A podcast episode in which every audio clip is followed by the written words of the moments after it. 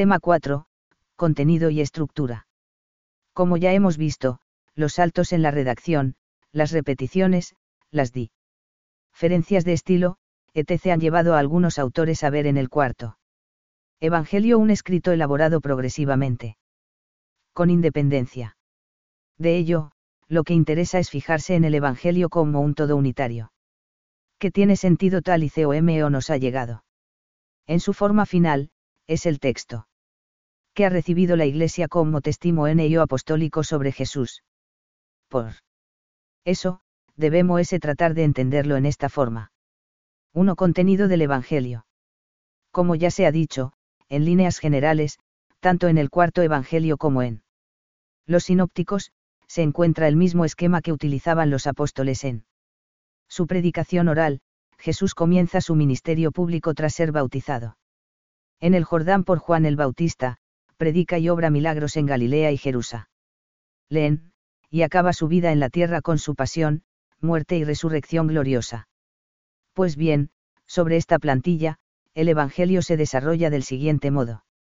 Tras un prólogo poético, 1,118, en el que se ensalza a Jesucristo como el Verbo eterno de Dios que existía en el principio y que se ha hecho hombre, la parte narrativa comienza con la presentación del testimonio de Juan el Bautista, 1,1934, y la vocación de los primeros discípulos, que son llamados por Jesús de entre los propios discípulos de Juan y de entre otros conocidos de estos, 1,35 a 51.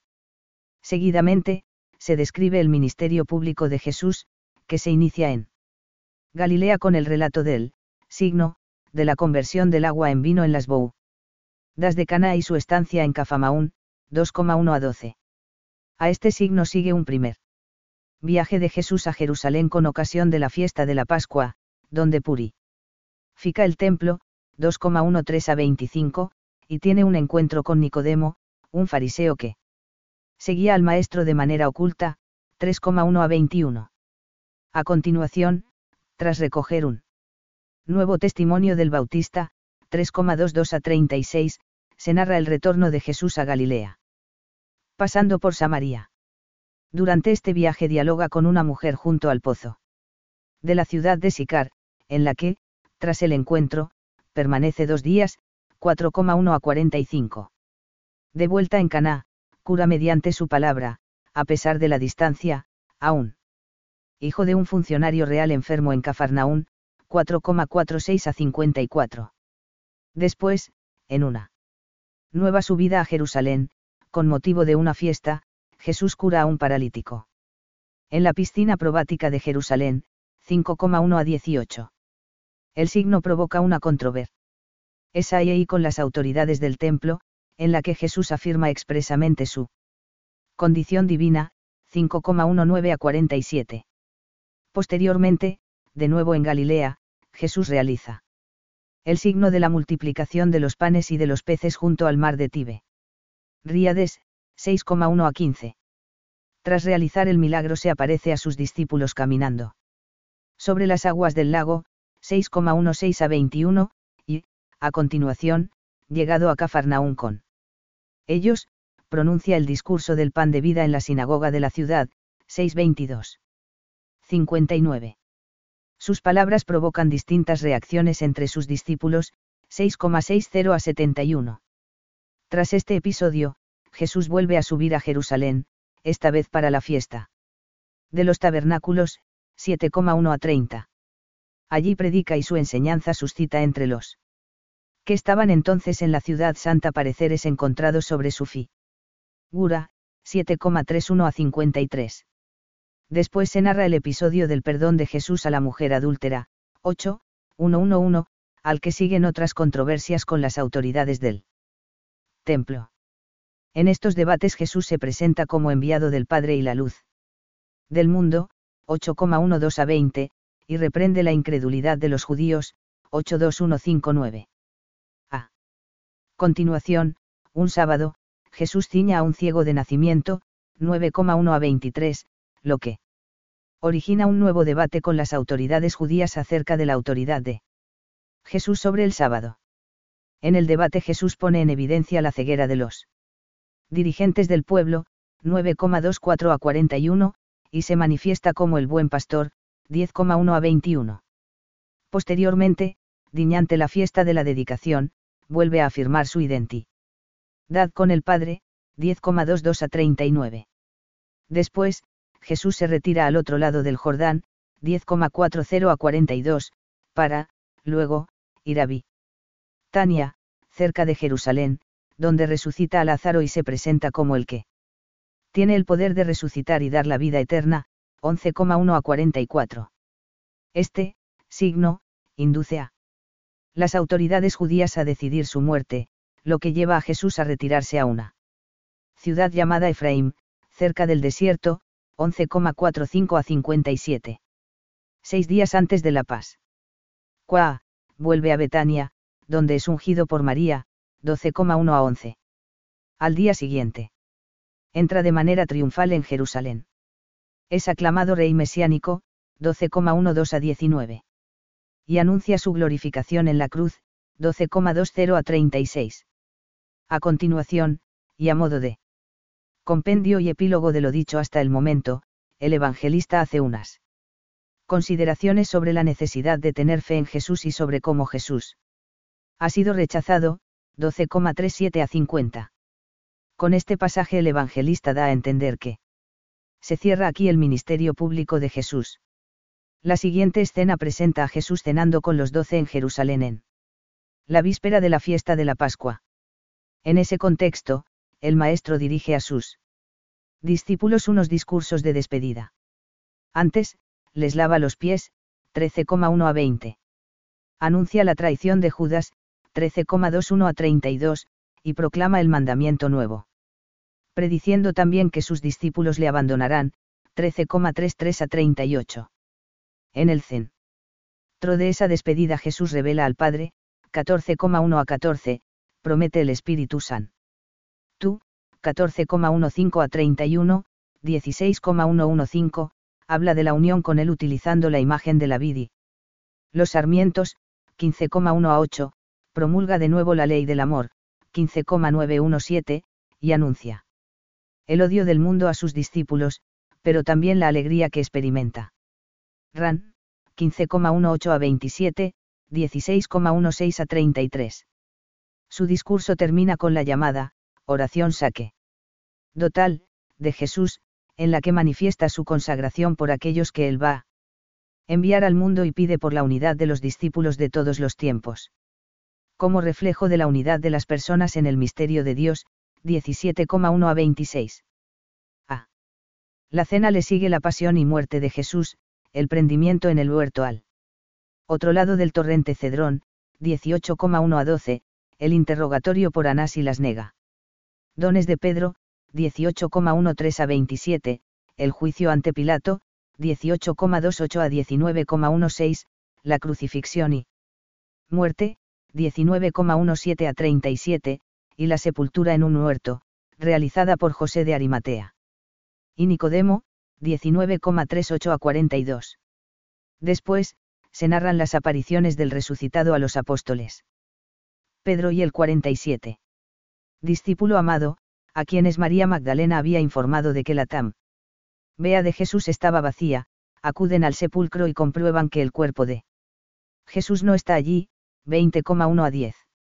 A continuación, Jesús se le aparece a María, que había regresado junto a la tumba, 20,11 a 18. Posteriormente, el evangelista narra las apariciones de Jesús en el cenáculo en Jerusalén, primero a los apóstoles sin Tomás y luego con él, y termina el Evangelio con una conclusión en la que explica el propósito de su obra, 20,19 a 31. Pero inmediatamente sigue un relato con otras apariciones del resucitado, esta vez en Galilea. El episodio incluye una pesca milagrosa, 21,1 a 14, y un diálogo de Jesús con Simón P. Día Arou en presencia del discípulo amado, 21,15 a 23 se cierra el Evangelio con una nueva conclusión, 21,24 a 25. Dos propuestas de estructuración. Obviamente, las posibilidades de estructurar lo que se acaba de exponer son múltiples.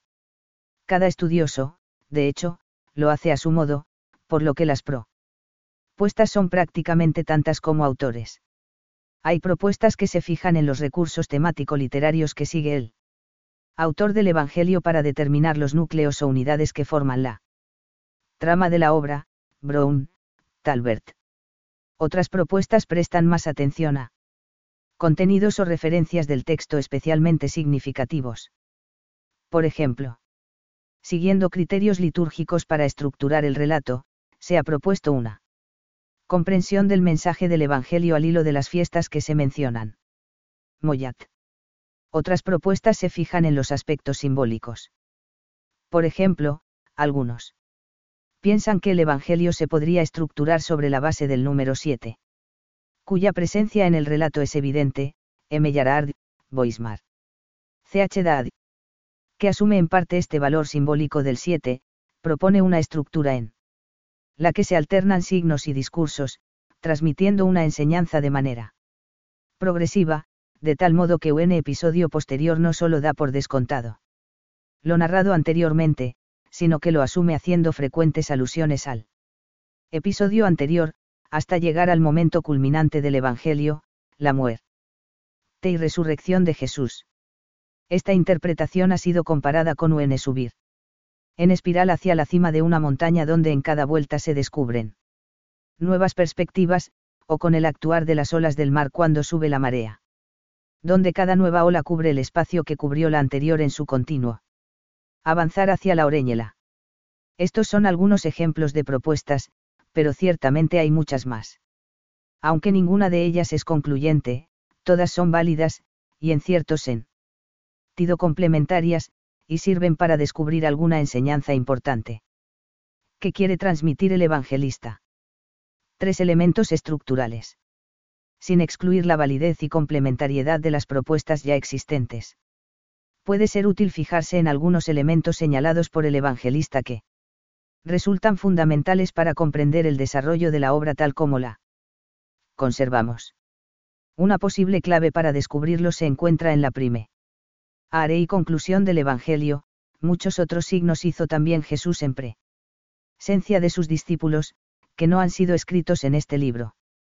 Sin embargo, estos han sido escritos para que creáis que Jesús es el Cristo, el Hijo de Dios, y para que creyendo tengáis vida en su nombre, 20,30 a 31.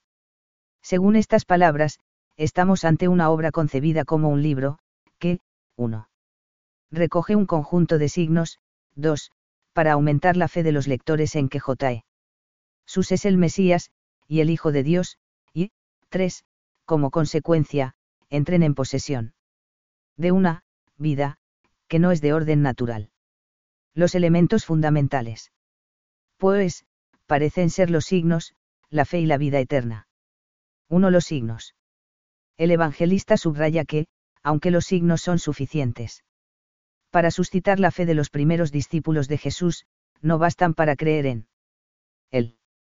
El evangelista va mostrando de manera gradual que quienes comenzaron a creer en Jesús al ver el signo que había hecho en Caná, es decir, los discípulos. 2. 1.1 deberán perseverar en esa fe a pesar de las dificultades, porque los mismos signos que Jesús realiza no son determinantes. Más bien, serán ocasión.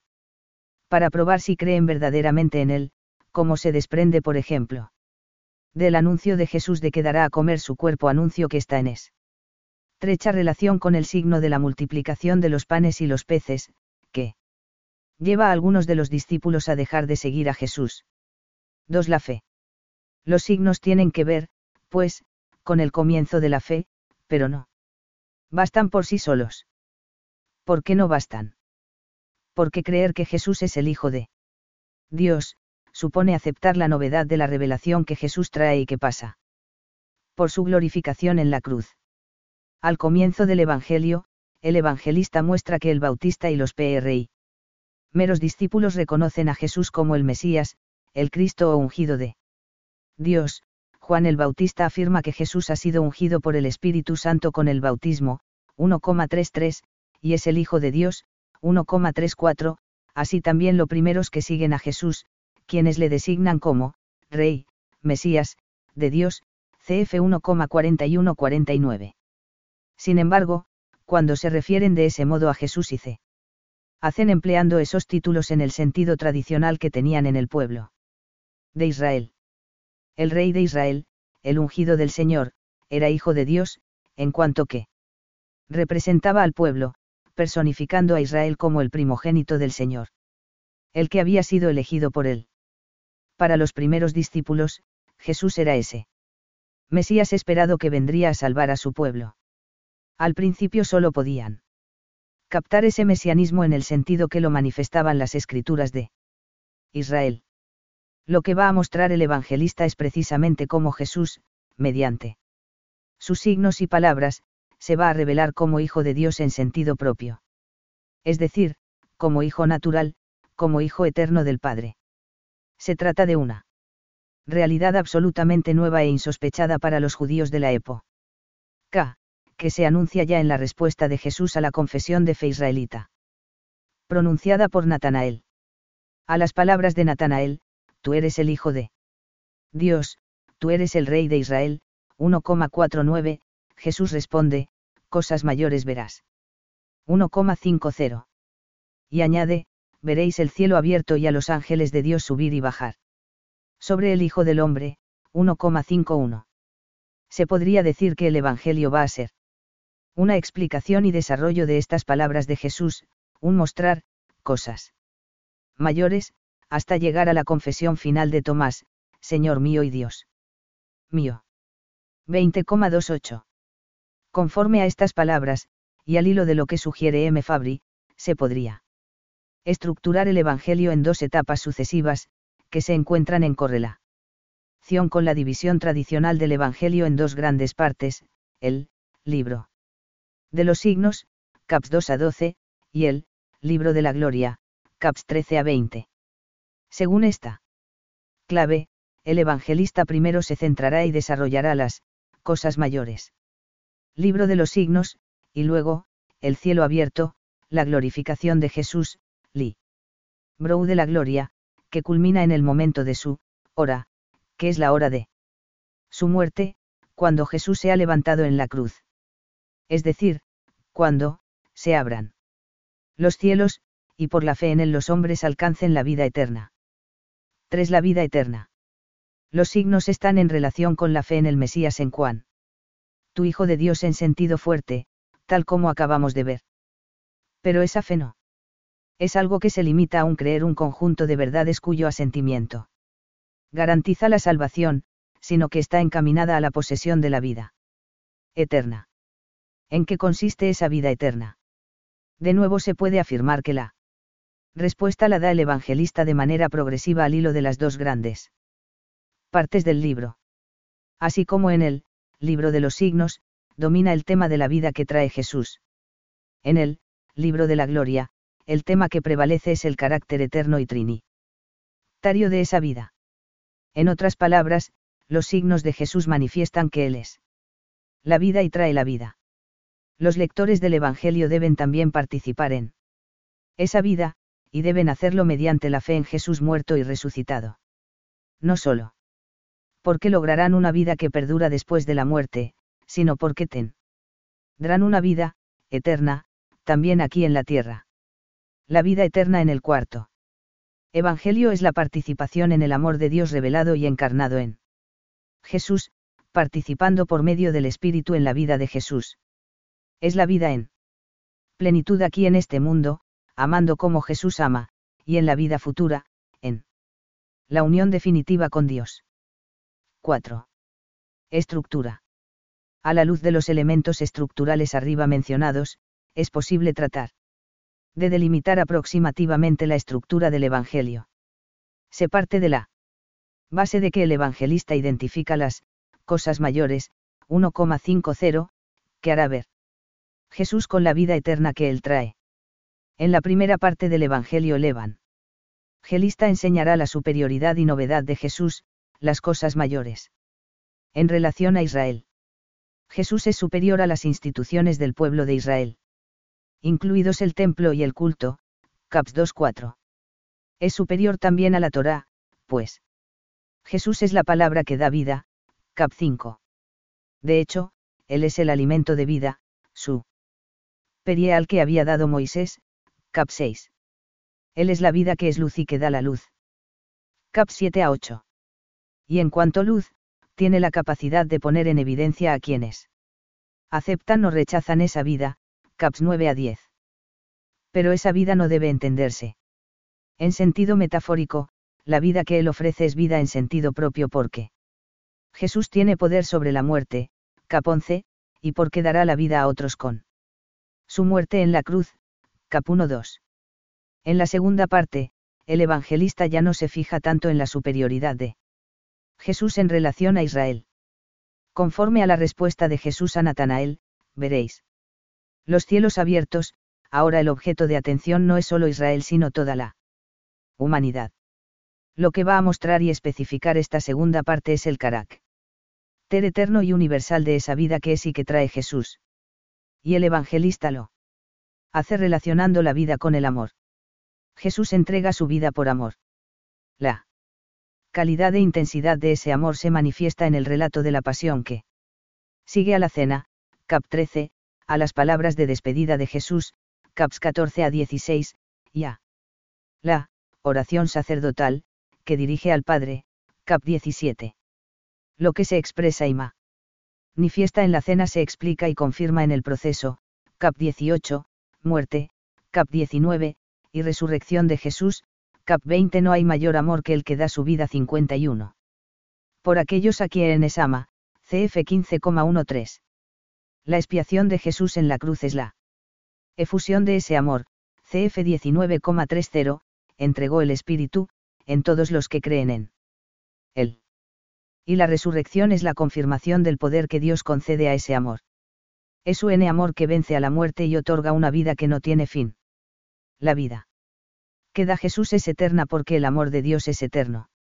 Es la nueva vida que hace vivir al nuevo hombre, como Dios hizo vivir a Adán insuflando sobre él.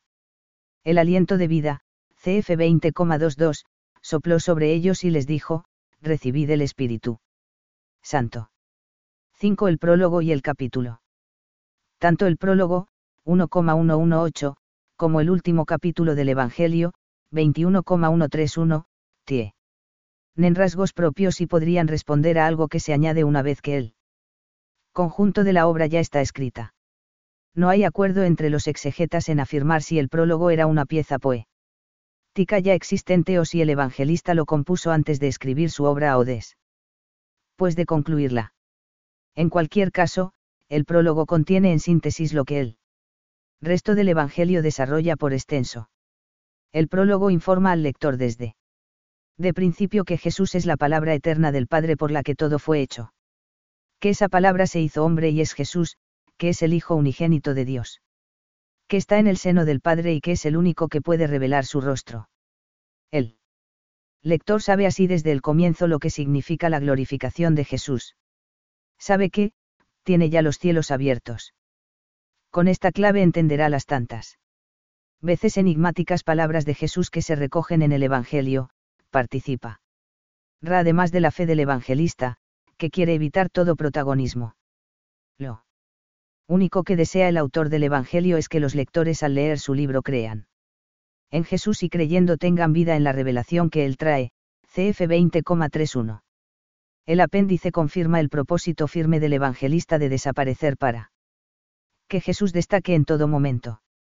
Es como un corolario que, de manera análoga al prólogo, sintetiza todo el Evangelio y explica lo que significa que Jesús haya sido glorificado con su muerte. El discípulo que cree, como Pedro, ha quedado justificado de sus pecados, debe tomar la cruz del Señor y seguir al Maestro. Además, el apéndice sirve también de colofón del Evangelio. Indicando el nombre del impresor, y el lugar y la fecha de la impresión. Este es el discípulo que da testimonio de estas cosas y las ha escrito, Isa. Ve más que su testimonio es verdadero, 21,24. Aquí se nos dice que los que han recogido el testimonio del discípulo amado, los impresores, son sus discípulos, que saben que su testimonio es verdadero.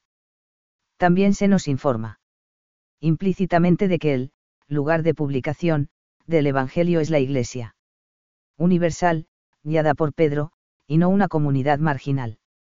Y que su fecha de composición no es relevante, porque es siempre actual, lo que importa es que los lectores de cualquier época formen parte de él, nosotros, que ha dado ese testimonio verdadero recogido en el Evangelio.